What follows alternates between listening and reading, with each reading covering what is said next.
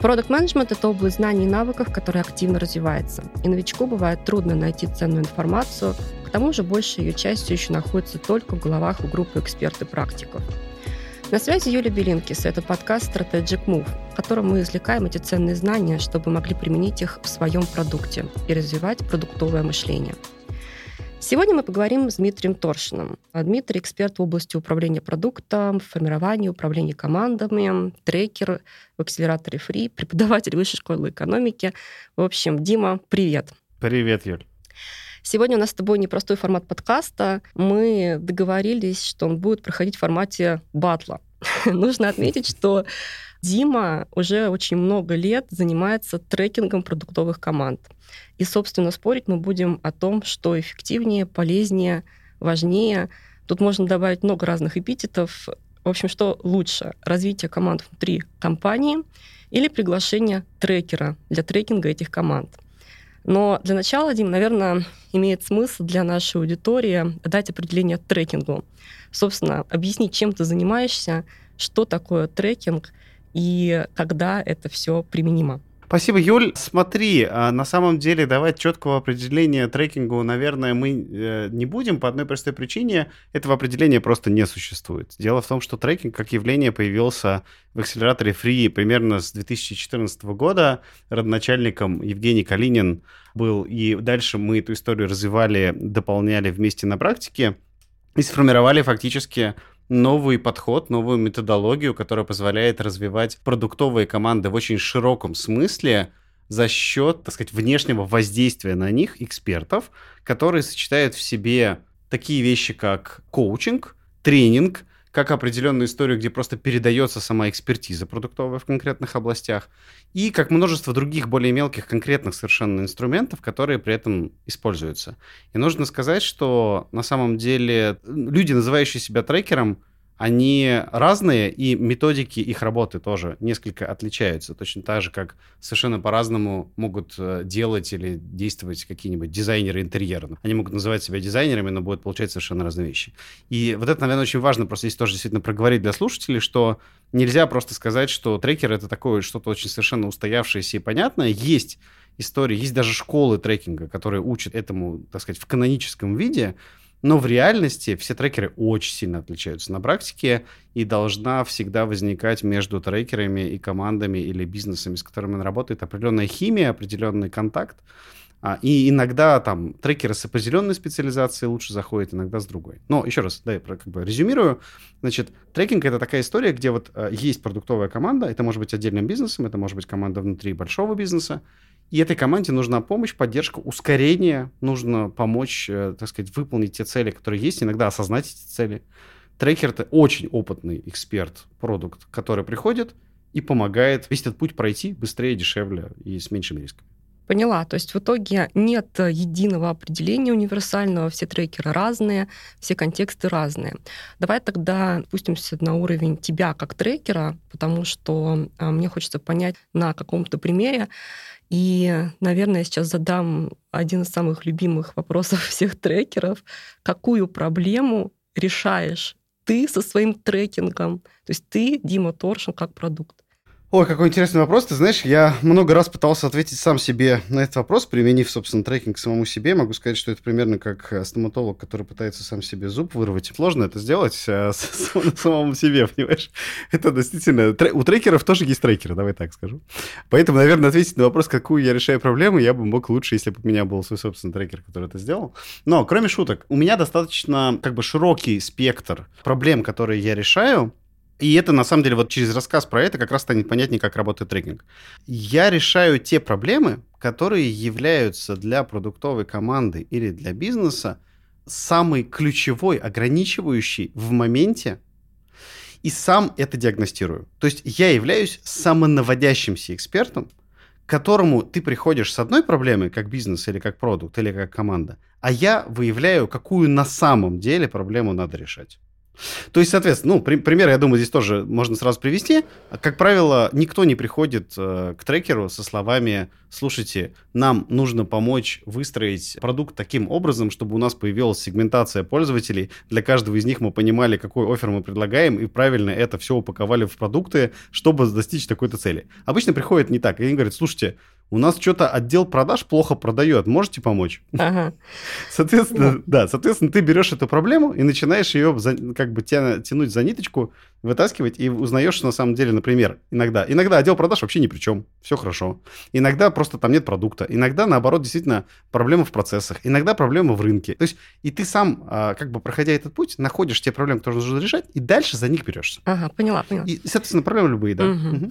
Так, окей, давай сейчас тогда начнем наш батл, да. Смотри, гипотеза такая. Я считаю, что э, существует несоответствие между тем запросом, с которым компания приходит, сейчас мы выяснили, что запрос э, может быть поставлен абсолютно разным образом, да, и решением этого запроса с помощью трекинга. Что я хочу сейчас проверить? Является ли трекинг лучшим решением для подобных запросов? Угу. И здесь, как мне кажется, нужно понимать критерии успеха. Угу. Вот что является результатом работы трекера и в какой временной перспективе? Так, смотри, эм, результатом работы трекера, как мы всегда шутили, является ускорение наступления неизбежного. Если мы с вами... Давай, давайте разберем сразу вообще на другом примере, не связанном с бизнесом. Давай. Представим себе, что я не трекер, а я тренер по подготовке конькобежцев. И мне говорят, Дим, вот у нас тут есть подающие надежды, так сказать, мальчики и девочки, давай сделаем из них э, чемпионов мира. Дальше возникает очень интересная история. Если эти девочки и мальчики теоретически могут стать чемпионами мира, то есть у них есть для этого способности, они пришли вовремя, есть достаточное количество ресурсов и времени и так далее и тому подобное, то можно взять и попробовать применить лучшие мировые практики, а также весь опыт работы там с другими тысячами девочек, да, в этом контексте, и получить тут действительно шанс сделать чемпиона. То есть, грубо говоря, если шанс сделать чемпиона действительно есть, то появление такого тренера, а, увеличивает этот шанс, и б, ускоряет момент, когда эта история станет реальностью. Вот то же самое абсолютно с трекером. И обратное тоже верно, и это на самом деле очень интересная вещь, я много над ней думал, если хочешь, уйдем в нее в обсуждение, а, что очень часто компании приходят, и они запрос к трекеру делают такой, типа, а, у нас, мы сами знаем, что продуктовая команда а, не очень сильна в чем-то, это я сейчас мягко сказал, вот, но вы, пожалуйста, придите, махните волшебной палочкой своей, ну вы же тут, типа, умеете, и сделайте так, чтобы вот они сейчас сделали продукт на миллиард. Как бы это ровно аналогия с тем, что у нас тут у девочки одной ноги нет, но надо сделать ее чемпионом мира как бы вот там, где нужно две ноги, и все. Так не бывает. Соответственно, в таком случае на самом деле трекинг тоже ускоряет неизбежное потому что он просто открывает глаза, иногда доходит до этого факта, иногда просто переубеждает, да, угу. что на самом деле не надо пытаться вот э, при таких вводных данных пытаться достигать той цели, которую вы хотите, не меняя там то-то и то-то и то-то. Ну, то есть, как бы, соответственно, э, трекинг фактически декомпозирует и диагностирует реальную ситуацию и позволяет более быстро ответить на вопрос, надо ли вообще этим заниматься. И тем самым, на самом деле, результатом работы трекинга является в том числе экономия денег на то, чего делать не надо. То есть мы просто быстрее понимаем, что, например, вот сюда копать не надо. И это само по себе иногда очень интересный результат. И э, на самом деле в очень большом количестве случаев те, кто приходили изначально с запросом «хочу построить с этого миллиардную компанию», когда ты им через два месяца приносишь неопровержимые факты, показывающие, что это невозможно, они говорят «спасибо тебе большое», очень долго жмут руку, потому что они понимают, что они наконец-то из стадии полной неопределенности и необходимости вкладывать дополнительные там деньги, время и так далее, попали в стадию, где они точно знают, что, например, вот этим не надо заниматься, надо заниматься вот другим и так далее. Вот это само по себе очень крутой результат трекинга, который есть. То есть такая внешняя экспертиза диагностика. Класс. Ну смотри, давай так. Давай я тоже приведу какие-нибудь примеры. Те примеры, которые вижу по своему опыту. Нужно здесь сказать, что я могу ошибаться, то есть мой опыт может быть когнитивно искажен, но, во всяком случае, та повестка, которую я вижу сейчас, заключается в том, что а, лет сколько там, 15 назад, наверное, да, в России появилось направление, в принципе, продуктового менеджмента. А, появился Free. Кстати, в каком году Free появился? В 14 14 Может быть, 13 ну, Ну, да. реально начал акселератор 14 Ну вот, мы, соответственно, начали активно распространяться подходы Lean Startup, Build, Measure там по Стиву Бланку, да, или там Хади-циклы, которые там во фри сейчас преподают, юнит-экономика. В общем, смысл в том, что все это активно начало развиваться, и это очень круто. И м, это все, как мне кажется, это все методология. Лин-методология, она была придумана для стартапов. Она пропитана культурой стартапов. То есть вот э, там «выйди из здания» и все остальные лозунги, да, которые изобрел Стив Бланк или Крис.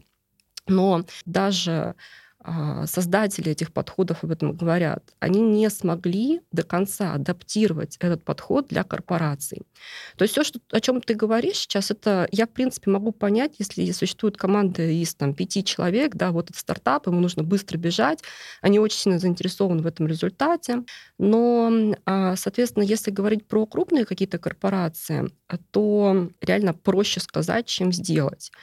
И здесь, как мне кажется, трекинг имеет две функции. Это функция обучающая и функция, собственно, трекшена. И мне кажется, что эти функции, в принципе, достаточно разные.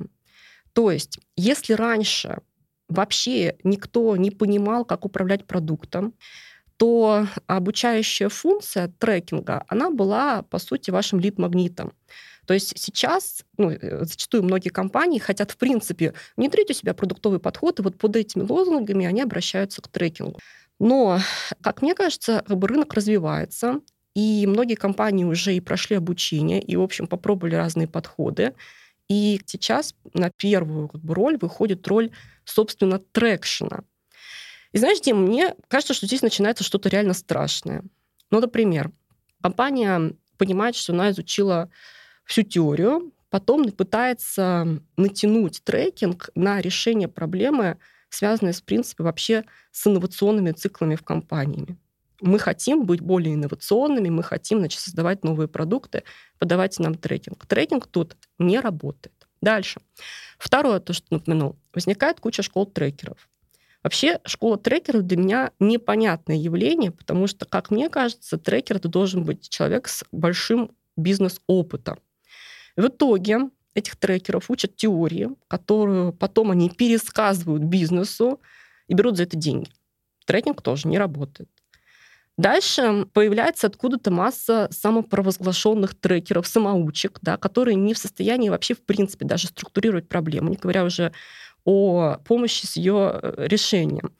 И они зарабатывают на хайпе. Трекинг тоже не работает. То есть вот, с одной стороны, я абсолютно хорошо понимаю, о чем ты говоришь, но когда это все сталкивается с реальностью, как реальностью внедрения этого явления в компании, то в итоге, как в любом, еще, как мне кажется, не сформировавшемся до конца рынке, у нас возникает э, броуновское движение. Чем-то напоминает вообще, в принципе, подход с любой неточной наукой, потому что трекинг, как мне кажется, это неточная как бы, наука. То есть у нас есть куча разных теорий, методологий, людей, все они разные, они все говорят что-то разное. Один трекер говорит одно, другой трекер говорит другое. То есть вот как ты можешь это объяснить, на какой мы стадии сейчас находимся, как вообще в принципе отличить зерна от плевел и понять, что делать?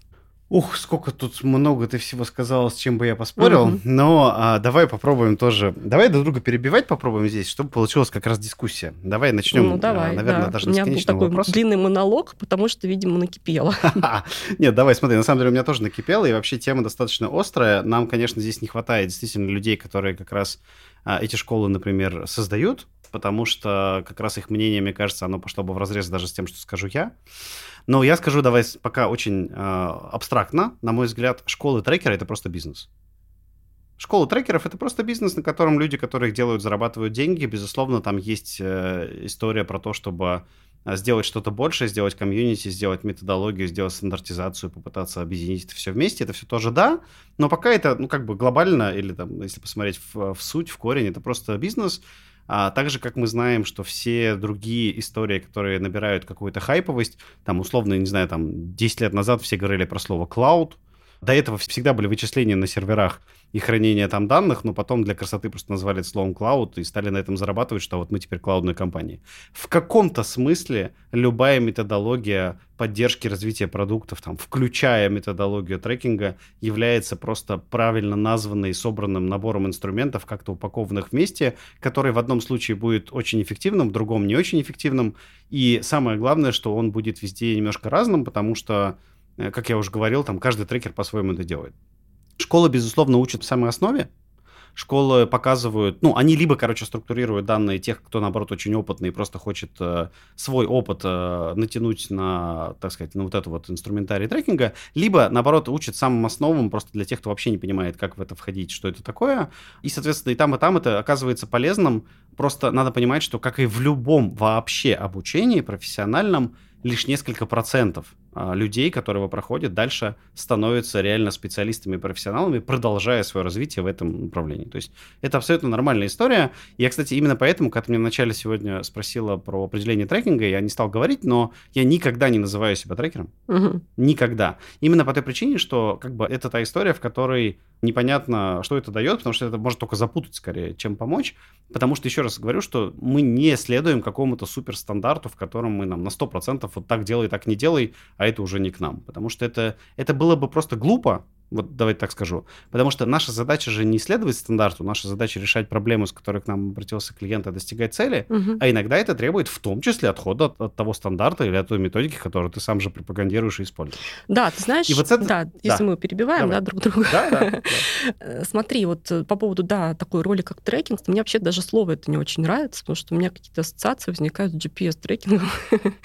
То есть с чем-то связанным с контролем, знаешь, да, с такой функцией когда вы что-то там нам принесете, какому сроку будет что-то готово, да, вот такой дополнительный контролер появляется в работе продуктовой команды. Ну да. Так что мне слово трекер тоже не особо нравится. Но вот value, она же не в контроле. Ну, конечно, нет. Ну, вот. а, смотри, давай я, во-первых, скажу еще. Я, я на самом деле, кстати, не знаю, почему назвали это именно словом трекинг, надо опять же Женю спросить, но история про то, что ведь изначально, почему это родилось в акселераторе Free, смотри, это очень важно для понимания для всех, кто этого не знает.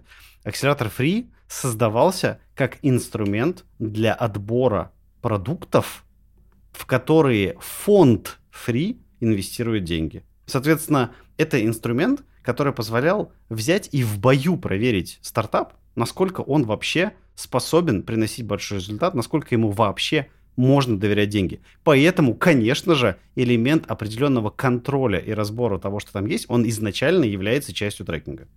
Возможно, это и есть причина, почему он так назван. Но Конечно же, эта история, она дает лишь небольшой вклад в общий результат, э, результативность, так сказать, трекинга, потому что Смотри, на самом деле это очень интересный момент. Вот э, мой трекинг, он очень структурный и системный, лично мой. Я делаю всегда действительно крайне крайне историю а, разложенную по полочкам, с, там, с декомпозицией, с четким отслеживанием, что мы хотели сделать, что мы сделали и так далее, за всем этим слежу. Не все трекеры так делают на самом деле. Но я, например, этот инструмент использую, и у меня он является основой, тем самым скелетом, там, позвоночником, на который насаживается все остальное. Потому что если я понимаю, что моя команда, с которой я работаю сейчас, продуктовая команда, она не следует определенному ритму, она не показывает нужный execution, она не делает нужное количество действий и так далее, то все остальное, что мы будем с ними обсуждать, все остальные решения, там, все, что мы будем делать, оно будет просто неэффективно, оно будет размываться, мы будем придумывать гипотезы, они не будут проверяться и так далее. Поэтому для меня трекинг в его составной части вот этого контрольной функции и как бы функции, как бы именно, давай называть функции экзекьюшена того, что мы делаем, оно является прям обязательным условием, и это прям пункт номер один. Мы даже в свое время поставили, а, там, году в 15 а, приняли такое решение в акселераторе, что мы вообще тратим первый месяц работы с командой на то, чтобы установить в команде просто сам процесс вот этого экзекьюшена. Потому что когда ты делаешь это и ставишь это на рельсы, и команда привыкает и понимает, что нужно бежать именно таким ритмом, то после этого начинает уже работа с продуктом гораздо более эффективно. Угу. Но основной эффект достигается не от этого, а как раз от того, что происходит дальше. То есть, когда мы на вот этот механизм накладываем уже конкретную экспертизу, когда мы начинаем правильно генерировать гипотезы, когда мы вместе с командой начинаем правильно, так сказать, декомпозировать и диагностировать все проблемные узкие места, находить на это правильное решение и быстро их проверять. Вот, вот тогда начинает появляться реальная польза. Вот примерно угу. так. Кстати, вот интересная мысль твоя о том, что команда бежит самостоятельно, а трекер выполняет функцию контроля. Смотри, здесь, мне кажется, тоже возникает несоответствие между запросом и решением. Сейчас объясню, почему. Угу. Потому что для многих компаний, особенно корпоративных проектов, трекинг все нанимается на другую роль. Дело в том, что есть какое-то ощущение, что если возникла какая-то проблема, да, бутылочное горлышко, узкое место, в общем, что-то не работает, то сейчас, значит, придет кто-то, кто знает и все сделает. То есть, эм, по сути, такой способ э, для CPO, да. способ для менеджеров оставаться, по сути, в своей зоне комфорта, угу. но привлечь какого-то внешнего человека, который может быть там суперопытный, угу. чтобы он поставил на эксперименты, снизил риски, принимал лучшие решения. И, соответственно, почему меня, собственно, здесь бомбит? Это потому, что по факту трекеры этого не делают, но когда я захожу на различные сайты различных там трекеров, то а, возникает на абсолютно другое обещание продажи таких волшебных таблеток, которых не существует. Мне кажется, честно, что сама индустрия, она себя, собственно, убивает такими обещаниями. Типа, мы вам сейчас а, обеспечим ростом в 10 x раз, мы сейчас там научим вас, а, у вас появится куча разных достиганий, там, различных целей и так далее. Вот что ты по этому поводу думаешь? Ты сам чувствуешь это или нет? Смотри, первое, а, значит, э, конечно, функция трекера все-таки не в контроле. Давай я поправлю здесь. Нет такого. Более того, в большинстве случаев контроль ставится над, процессом просто, а не над командой. Это совсем другая история. Контроль должен возникнуть внутри, и вся ответственность и управление за этим должно лежать на ПО, который работает. Это раз. Второе, смотри, ты сейчас сказала примерно следующее, говоря про индустрию. А, давай проведем аналогию с каким финансовым миром. Ты говоришь, в финансовом мире появляется множество разных людей, которые говорят, а у нас тысяча процентов доходности в годовых, и это убивает индустрию. В целом, да, но обрати внимание, что как бы клиенты этой индустрии способны отличить мошенников в большинстве случаев от нормальных банков, и у Сбербанка клиентов сколько раз, и сколько там клиентов у какой-нибудь пирамиды, ну, ты понимаешь. Соответственно, это просто разные вещи. Угу. Кто там что обещает, как бы говорить, э, что они представляют индустрию, я бы не стал. Я бы сказал, что на самом деле это просто одни отдельные такие представители. Но, безусловно, этот перекос присутствует. Абсолютно очевидно, что есть такие люди, которые этим кичатся. Я, например, так никогда не делаю. Я, наоборот, очень четко объясняю, что функция, которую даю я, она во многом именно экспертная, то есть я внедряю в ваши продукты и в ваши команды способность самостоятельно дальше двигаться с этой историей. Вот как возникает функция обучения. То есть смотри, я отвечаю на твой этот и предыдущий вопрос. На самом деле все хотят, конечно, трекшена. Все хотят, чтобы у них команда перформила, чтобы у них появлялись нужные метрики, чтобы они достигали своих целей и так далее. И как бы это достигается как раз единым процессом, где мы делаем чтобы команда сама бежала. Потом мы помогаем ей достичь, как раз используя там экспертизу, где я могу гипотезы генерировать, где я могу рассказать, как надо делать, посмотреть конкретные воронки, там что угодно сделать, да, что-то еще, кого-то позвать еще в помощь там узкого специалиста. Но одновременно со всем этим и происходит косвенный процесс обучения, где мы просто повторяя одно и то же там много раз, в команду этот навык э, возвращаем, и команда на самом деле начинает бежать дальше уже в целом и без трекера. Не совсем так, в большинстве случаев она все равно без трекера бежит хуже потом, но она бежит все равно сильно лучше, чем до начала всей этой истории. Короче, эта штука, она работает, она, ну, по крайней мере, в моем случае, я могу говорить про себя, она работает именно так, что эта история не про контроль, это история про достижение результата, и это тот результат, который вот команда сама достигнет. Еще раз, я никогда не обещаю никому X10, это просто нереально. Более того, очень часто на старте наоборот, я сейчас стал меньше так делать, но раньше я прям проводил такое, знаешь, что-то типа ликбеза по поводу рисков того, куда мы придем. Там просто проблема с этими рисками в том, что, как мы знаем, скорее не получится, чем получится, просто по статистике. Поэтому, если с этого начинать разговор, обычно все грустнеют и потом хуже перформят. Поэтому я сейчас так перестал делать, но в целом как бы риск-то он от этого меньше не становится.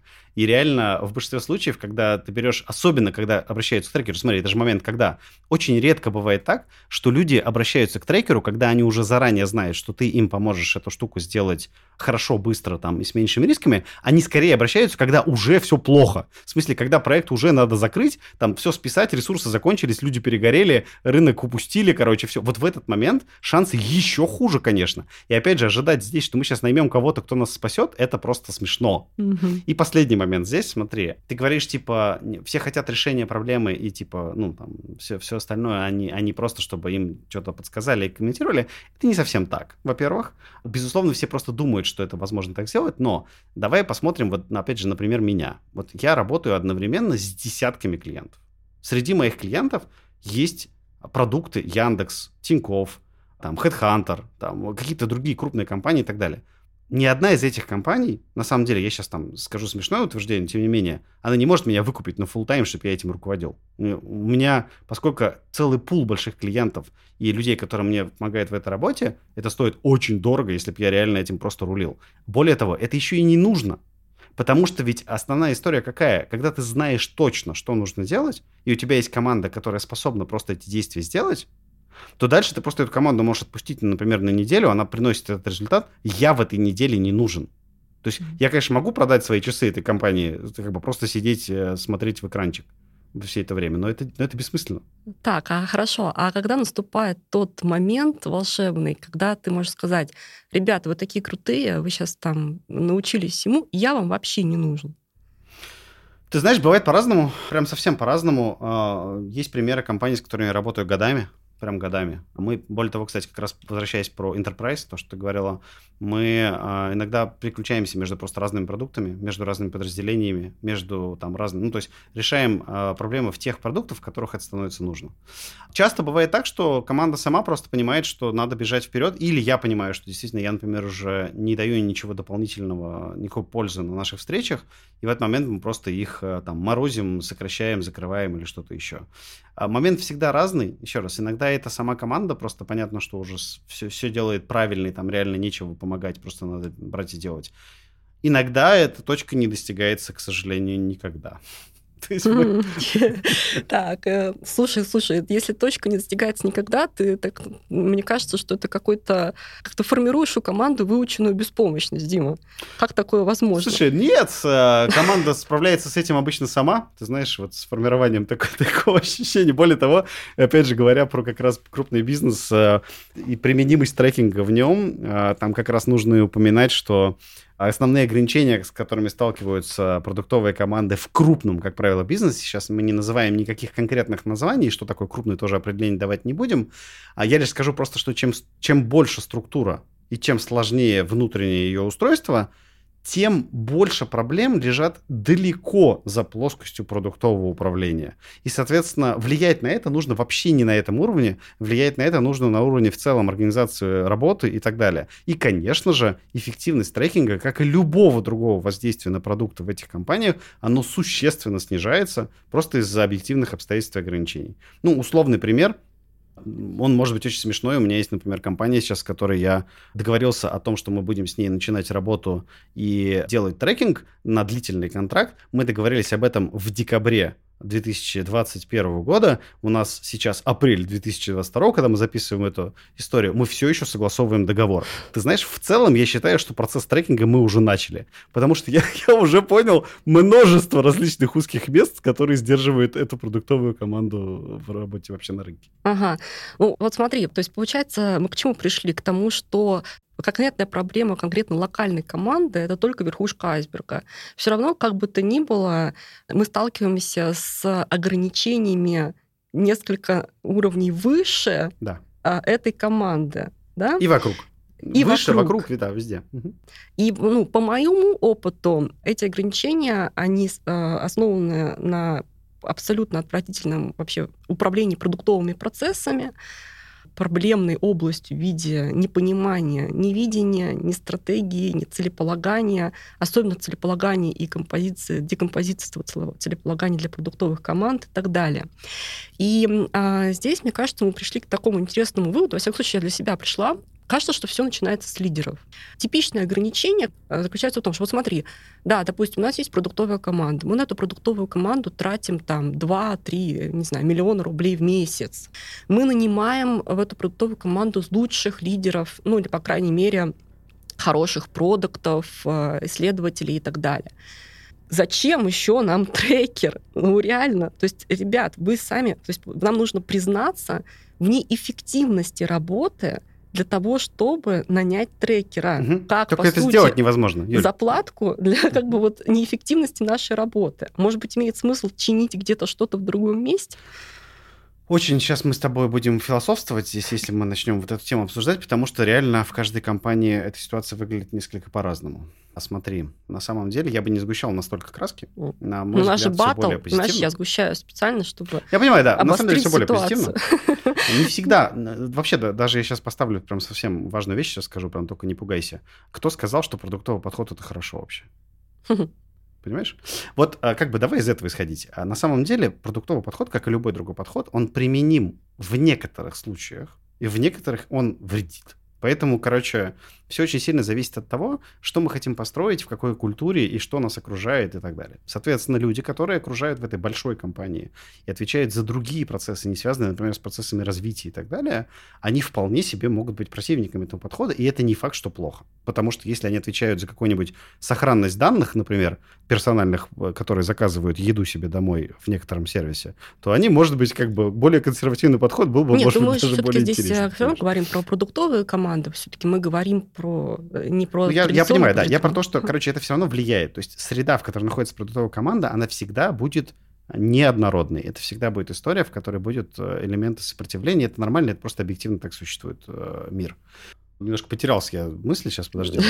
Что продуктовый подход не нужен, это... Это да. Продуктовый подход иногда он очень вредит, да. Иногда он не нужен, это, правда. Но смотри, зачем здесь трекер, да? И ты говоришь, не проще ли признаться? Я вспомнил, что-то спросила. Ага. А не проще ли признаться, что мы просто неэффективны? Слушай, ну, во-первых, это и так все знают, что в этом признаваться-то. Они знают, что мы неэффективны, мы не знаем. Мы вот здесь потратили миллиард, как бы, а как из этого что-то оно как-то не взлетает? И что? Ну, признался ты. Дальше ты что делать?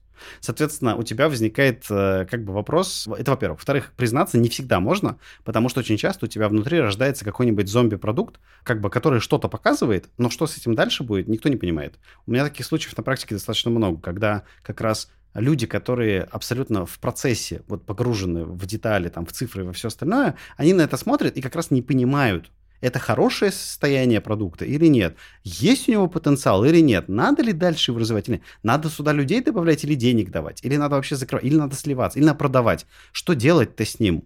Соответственно, Слушай, ну это получается какое-то состояние неосознанной некомпетентности. Нет, знаешь, ну, да? не совсем, Ну, типа, не я не совсем. знаю, что происходит с моим продуктом, я не понимаю, хороший, плохой, и, и, то есть вообще как Ну, конечно. Ты делаешь, состояние. допустим, продукт, который на рынке существует еще там, не знаю, у него есть 8 аналогов, а у тебя своя какая-нибудь экосистема этих продуктов. И вот этот продукт тоже запускаешь. И он у тебя запускается и показывает какие-нибудь показатели, которые от расчетных твоих изначальных, например, отличаются в 10 раз. Внимание, вопрос, что делать дальше? Подожди, стоп. Ну, А, есть и смотри. дальше я начинаю генерить гипотезы, почему так происходит. Вот. Ну, конечно. А скажи мне, пожалуйста, что меня останавливает сделать это самостоятельно? Признаться... Ничего не А останавливает. вот в чем я Ну, ты должна тогда себе признаться для того, чтобы прибегнуть к услугам трекера? Это можно сравнить э, с историей про разный уровень или класс опыта врачей. Давай опять с врачами, хорошо вообще аналогия проходит всегда в трекинге. А у тебя, когда у тебя просто ситуация, когда, не знаю, там насморк или температура поднялась, ты вполне можешь обойтись консультацией врача, который достаточно опытный, но при этом он э, там, ну, допустим, работает просто в твоей поликлинике, даже в самой простой. Он тебя примет, там, сделает какие-то базовые тебе назначения, что-нибудь и так далее. Если же у тебя ситуация будет не такая простая, а чуть-чуть посложнее, то врач в поликлинике, который не является при этом, например, хирургом, не работает в стационаре, не видит, что происходит с больными за всю свою практику, которые не просто приходят к нему с температурой, а что с ними происходит через два года, вот он же этого не видит, то его компетенции не хватает для того, чтобы поставить тебе диагноз и модель лечения, понимаешь? Поэтому тебе нужен другой врач тогда.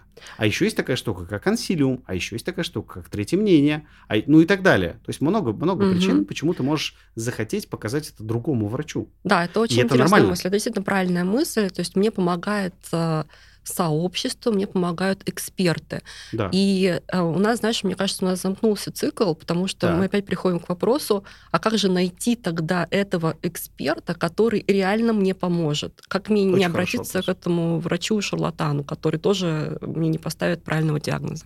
Да, абсолютно крутой вопрос. К сожалению, я не знаю, как найти меня. Ну, кроме как мне написать, да? Вот, я, я шучу, конечно, смотри. А, смотри, на самом деле а, это определяется именно тем, что ты должен найти человека, которому ты сможешь доверять, а, как правило, все подобные истории делаются по рекомендации, конечно же. У меня вся моя воронка продаж там на 90% состоит из людей, которые ко мне отправляют других людей по своей же собственной рекомендации. Это работает именно так.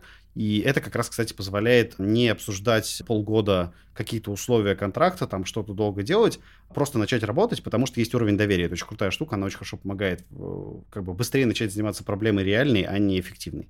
Вот, соответственно, угу. Здесь, смотри, очень важный момент, надо, надо понимать. Вот как раз я говорил про аналогию, что меня, наверное, и не нужно, и невозможно, и бессмысленно нанимать в один продукт на full тайм например, меня, да? А там есть еще очень важный нюанс. Смотри, в чем он заключается. Если я где-нибудь буду работать условно full тайм то это означает, что спектр кейсов, с которыми я буду сталкиваться, сократится до условно одного, двух, трех продуктов. Угу. А когда я работаю с 20 продуктами, и они еще и ротируются, это означает, что мой опыт, насмотренность и экспертиза растут постоянно.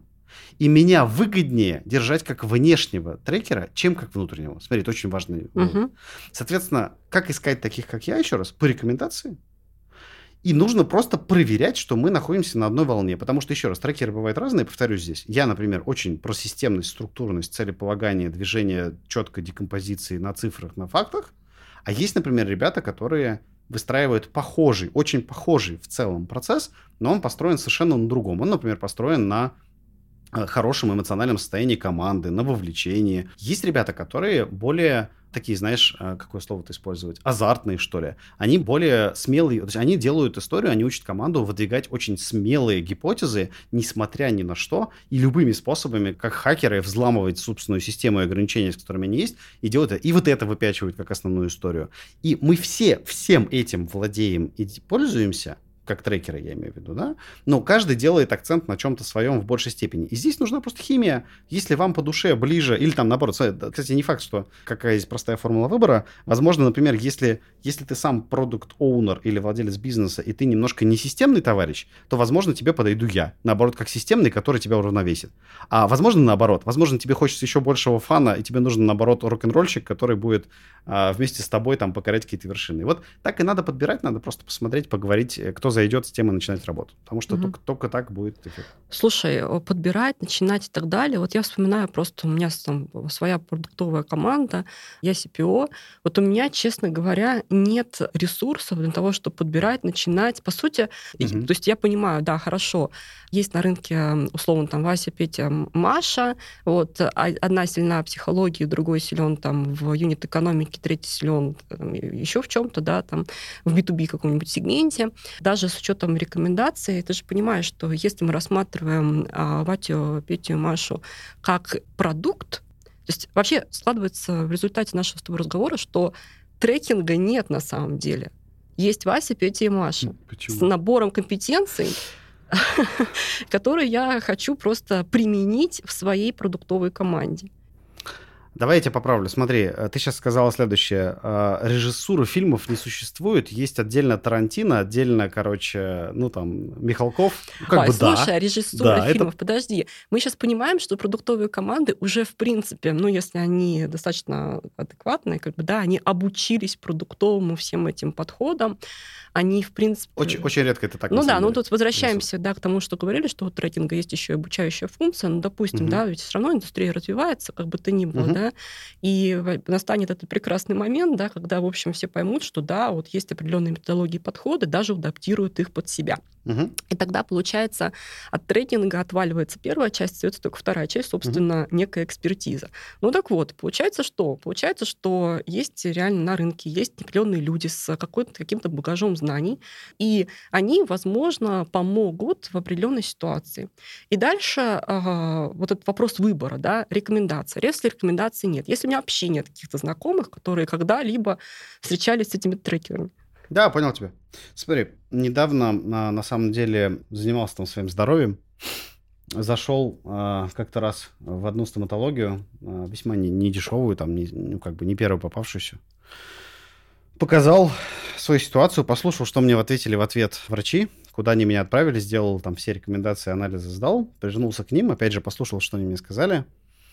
И ты знаешь, мне, как не врачу, стало абсолютно очевидно, что с ними иметь дело не стоит. Как ты это понял? Хотя, ага. еще раз, все выглядит достаточно прилично, и все хорошо. Я дошел до другой клиники и показал там вот эти результаты. И ко мне вышел глав, главврач, который говорит, а вам что сказали в той клинике, что они с этим будут делать? И после этого он повел меня и объяснил мне на пальцах, показав мне все и все рассказав, почему они не то что некомпетентны, они могли меня вообще угробить со всеми этими рекомендациями. И он показал мне свою экспертизу так, что мне хватило один, одного раза сделать, ну, как бы, ты понимаешь, да? То есть мне, мне хватило понимания, знаний, что вот этот человек реально разбирается в вопросе. И что он мне реально с этим поможет. Вот что-то такое же происходит и здесь же, Юль, понимаешь?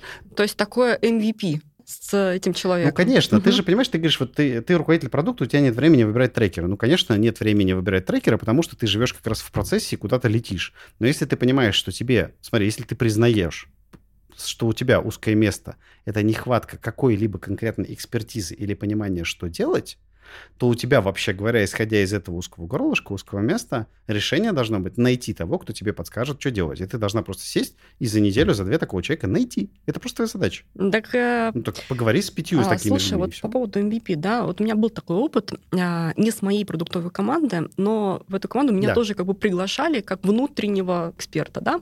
Ну и вот, mm-hmm. соответственно, в, и в этой команде работал трекер от очень уважаемого, кажется, ну, в целом было достаточно было уважаемое на рынке компания, эм, генерирующая трекеров. Э, соответственно, вот, соответственно, я присутствую на встрече этой продуктовой команды с трекером что я вижу, да, вот они тестируют какое-то количество экспериментов. Там, ну, грубо говоря, там целевая страница, нужно ее целевую страницу сделать, вот нужно такую запустить рекламу на эту целевую страницу, вот э, тут можно это все раскрутить, посмотреть такие тесты, там всякие АБ-тесты они обсуждали, да, и там проверить эту гипотезу, соответственно, посмотреть. И вот когда я вышла из этой встречи, я, зная внешнюю среду, в которой работала эта команда, я понимала, что тот эффект, который даст э, вот эти несколько гипотез, которые они тестируют, он просто маленькая песчинка в, вот в целях этой команды. Потому что как бы копать нужно было совершенно не там. Там были очень серьезные проблемы, а, можно сказать, с менеджментом. То есть они там варились в своих э, гипотезах, и это было что-то типа локального максимума, такого небольшого локального максимума, и все. Да. И вот угу. дальше возникает вопрос, допустим, да, я тестирую, я понимаю, что вот есть э, Вася, там, Петя, Маша, вот с одними запускаем целевую страницу, другой нам говорит, так, ребята, у нас сейчас будет супер океары там будем ставить, еще и так далее, и угу. так далее.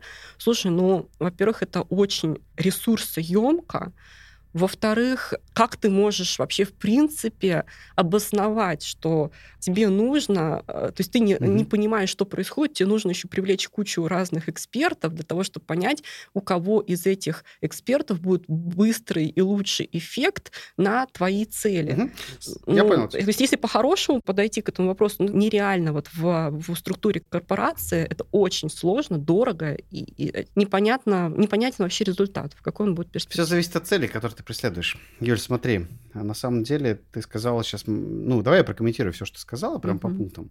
На мой, на мой взгляд, те люди, которых ты видел на эти встречи, не являются хорошими трекерами, даже уже по косвенным признакам. Потому что эти люди не могут помогать команде генерировать гипотезы, которые занимаются локальным максимумом. Более того, им их давать и говорить, что им там нужно что-то сделать, это вообще не работа трекера. Начнем просто с этого. Второе, смотри, в чем история. Значит, э, все зависит от целей, которые преследует эта команда. Если любую команду спросить, какая у тебя цель, то по опыту 95% команд, оно ответит что-нибудь типа «нам надо вырастить показатели, нам там надо mm-hmm. что-то сделать» и так далее. Но в реальности это все булшит в 90% случаев. Когда мы особенно говорим про команды, которые находятся в найме. Продуктовые команды в найме, они решают какие-то свои задачи. Там своя политика есть, они что-то свое хотят сделать и так далее и тому подобное. С этой точки зрения, там возможны разные истории, в том числе в твоем случае, вот, который ты рассказала. Например, возможно, сам контракт с той трекинговой компанией или с теми трекерами подписан таким образом, что ему выгодно просто потянуть время, а не достичь цели. Мы же не знаем эту историю. Поэтому смотри, с этой точки зрения, короче, это очень опасная история, ввязываться вот в такие вещи, я бы, конечно, поостерег. Второе, смотри, ты мне задаешь вопрос уже третий раз. Про то, как же найти и выбрать себе трекера. Я не знаю ответ на этот вопрос. Я не ищу себе трекера. Смотри, как интересно. Потому что я правда, ну, я правда не знаю. Я, я единственное, что как бы застав... ну, что ты меня заставляешь задуматься, на самом деле, это о том, чтобы стать э, маршрутизатором трекеров. Это единственная мысль, которая для меня самого сейчас рождается из нашего разговора. То есть, если ты считаешь, что действительно у людей есть проблема, что они хотят массово искать себе трекера, но не знают, как его подобрать, Я не ребят, думаю, что ко массово. мне, я вам подберу. Я вот не говорила, что массово, я говорила, что просто... Да, ну я понимаю, я имею в виду, что я эксперимент. подберу, я-то трекеров Мгм. знаю, я-то знаю, кто из них хороший, кто плохой и в чем. Как бы я это могу сделать. Но как бы как найти э, вообще в целом, не знаю, посмотрите, начните сверху вниз. Все, все так же, смотри, это примерно так же ты задаешь вопрос, как мне выбрать автомобиль? Ну, блин, ну, в смысле, не знаю, начни выбирать. Мгм. Понимаешь, там ответ такой, совет начинающим, начните. И, безусловно, у тебя может не хватить у самого или у самой компетенции для того, чтобы, увидев человека, который называет себя экспертом, оценить, эксперт он или нет. Вот смотри, вот такой риск есть, давай его обсудим. Вот это действительно может быть проблемой. Когда ко мне приходят и говорят, а сколько ты стоишь, я называю, сколько я стою, они говорят, ой, а нам бы кого-нибудь раза в 4 подешевле, а вы можете порекомендовать? Я говорю, нет, не могу, потому что я не представляю себе, что может сделать с вами человек, который стоит в 4 раза подешевле. Он может вас бизнес закопать, поэтому я бы не стал никого рекомендовать, ему кто это делает. Понимаешь, такой риск тоже есть. С этой точки зрения, короче, эта история, еще раз, про совместное тестирование друг друга. Ты подключаешь команде человека, который выглядит как действительно эксперт, говорит, на него есть референсы, все хорошо, он понимает, что делать с тобой, вы начинаете работу и видите, что есть результат, и что он положительный. Тогда вы продолжаете. Ну и так далее. Вот мне кажется, вот это самый лучший способ. Я здесь всегда подчеркиваю, а, что я, например, подписываю контракт, сам предлагаю подписывать контракт со своими клиентами в модели ежемесячного продления. Потому что я им говорю, ребят, чем мы сейчас будем с вами долго думать, давайте мы месяц поработаем, через месяц вы продолжите, если захотите. И так каждый месяц. Вот и вся история.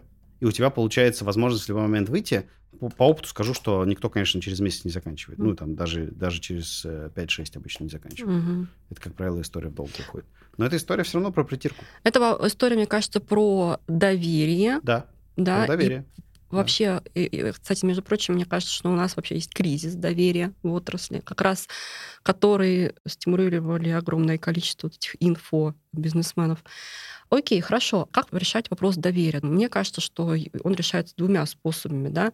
Либо да, это какие-то внешние признаки, после подключения либо третьей стороны, либо какие-то рейтинги, не знаю, рекомендации, отзывы и так далее. Либо второй вариант э, так, наращивания внутренней экспертизы. То есть, грубо говоря, рефрейминг этой проблемы. Окей, мы не можем решить вопрос доверия с внешним экспертом. Давайте мы попробуем внутри нас создать такую структуру, при которой мы будем доверять нашим продуктовым командам, мы будем их, как сказать, обучать, их развивать, ставить им цели в виде чего? В виде просто проблем, в виде контекста. Говорить о том, что, ребят, вам нужно бежать, вам нужно тестировать гипотезы. То есть по-другому относиться, в принципе, к риску. Мгм. Ну, например, у меня огромное количество из примеров продуктовых команд, дорожная карта которых это равно бэклог. Ну да. Все, да, там вообще, в принципе, нет никакой э, экспериментальной среды, они просто по-другому думают, у них заточена деятельность по-другому. Так может, имеет смысл развернуть эту проблему, да, и сказать, что, ребят, вообще-то мы по-другому будем работать в принципе, и постепенно, постепенно, постепенно роль трекера будет трансформироваться. Это будет уже не человек, который говорит, так, ребят, какие у вас там гипотезы, цели и так далее, а он будет э, таким, как сказать, э, внешним, что ли, э, человеком, который будет проводить оценку, не знаю, эффективности команды. Давайте я помогу А, с здесь. Он нас- будет да. внешним, а, о- суперэкспертным, опытным продуктом, который будет помогать команде просто в роли именно эксперта. Это, это безусловно так, так и происходит. Через какое-то время работа с любой из этих команд, безусловно, так и есть. То есть, э, смотри, перехвачу у тебя микрофон. Понимаешь, в чем проблема? Ты говоришь правильные вещи, что у большинства команд, например, бэклог равно там план или цели, то, что у них есть и так далее. Тут очень важный вопрос, а кто в этом виноват? Ведь на самом деле там целая плеяда есть причин, почему так происходит. Там и некомпетентность, и недообученность, и нежелание руководства, и нежелание самого продукта, его немотивированность на результат. Да много чего еще. Там на самом деле каждый раз нужно раскапывать целый клубок этой истории. И как раз здесь, смотри, конфигурация работы внутри или вне, она, на мой взгляд, как раз прям вот у- мне уже стало очевидно, что идеальной моделью работы является как раз полностью самостоятельно функционирующая, опытная, экспертная, сильная команда внутри in-house компании и внешний сильный, мощный, крутой экспертный трекер, который добавляет в эту команду как раз недостающую экспертизу с рынка. Потому что, еще раз, смотри, у меня знаешь, какой вопрос еще иногда задают, типа, слушайте, вы же типа трекер, вы обучаете тех, кто типа слабенький, получить большой результат. Типа, а что вы сделаете, если мы вам дадим сильного продукт-оунера? Что же вы с ним сделаете-то?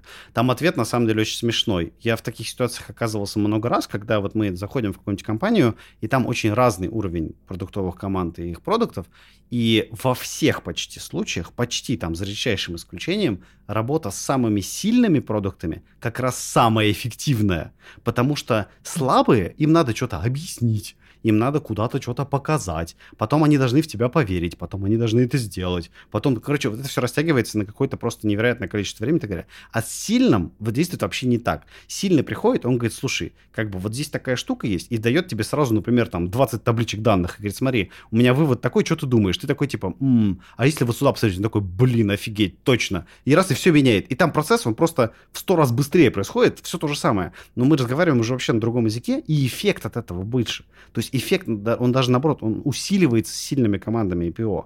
Именно, еще раз смотри, основой этого является именно тот факт, что у меня, например, как у опытного очень трекера, огромное количество кейсов в голове. Я просто видел воронки там всех компаний, всего, что только вообще возможно. Я просто, ну, знаю, как должно быть. Ни один штатно работающий продукт full тайм в одном продукте не обладает такими знаниями и не может просто физически обладать. Именно поэтому комбинация вот этих двух вещей, она и дает лучший эффект. Все. Угу. Окей, то есть давай -то подытожим немножко, что я вынесла из нашего разговора. Я первое вынесла то, что все начинается с лидеров и внутреннего лидерства внутри команд обязательно. Да. Трекер. А, я, я не хочу называть это трекером вообще. Вот я поняла, что это не трекер, это да. просто некий внешний не а, эксперт в каком-то, да, в каком-то контексте, в какой-то предметной области, в фреймворках там и так далее, которого нужно подбирать под свою команду, структуру, цели, а, миссию, видение и так далее. То есть это очень, очень сложный процесс. И этот эксперт не будет являться заплаткой на тех ваших процессах, которые у вас не работают. Все равно нужно самим работать, самим да. развиваться и не думать, что есть какая-то волшебная таблетка, значит, от всех проблем, да? Давай тогда завершим да. так. Вот да. как ты считаешь, результат номер один в итоге от твоей непосредственно деятельности в виде эксперта, как ты можешь его выразить в одном предложении? Хм. В одном предложении? Ну, конечно, да. Может. Ты знаешь, я скажу так. Осознанность, прозрачность и получение навыка эту осознанность и прозрачность сохранять. Вот это главное, что получают продуктовые команды и бизнесы. Все остальное, типа заработок денег, там, увеличение капитализации, это просто следствие этого. Потому что я привношу структуру и ускорение еще раз тем процессам, которые, ну, как бы должны хорошо работать. И оставляю это там. И вот эта история, она как бы на разных уровнях приземляется. Она приземляется на отдельных людях, на их модели мышления, она приземляется на продуктах и делает их лучше. Она приземляется на бизнесе в виде цифр там всего остального.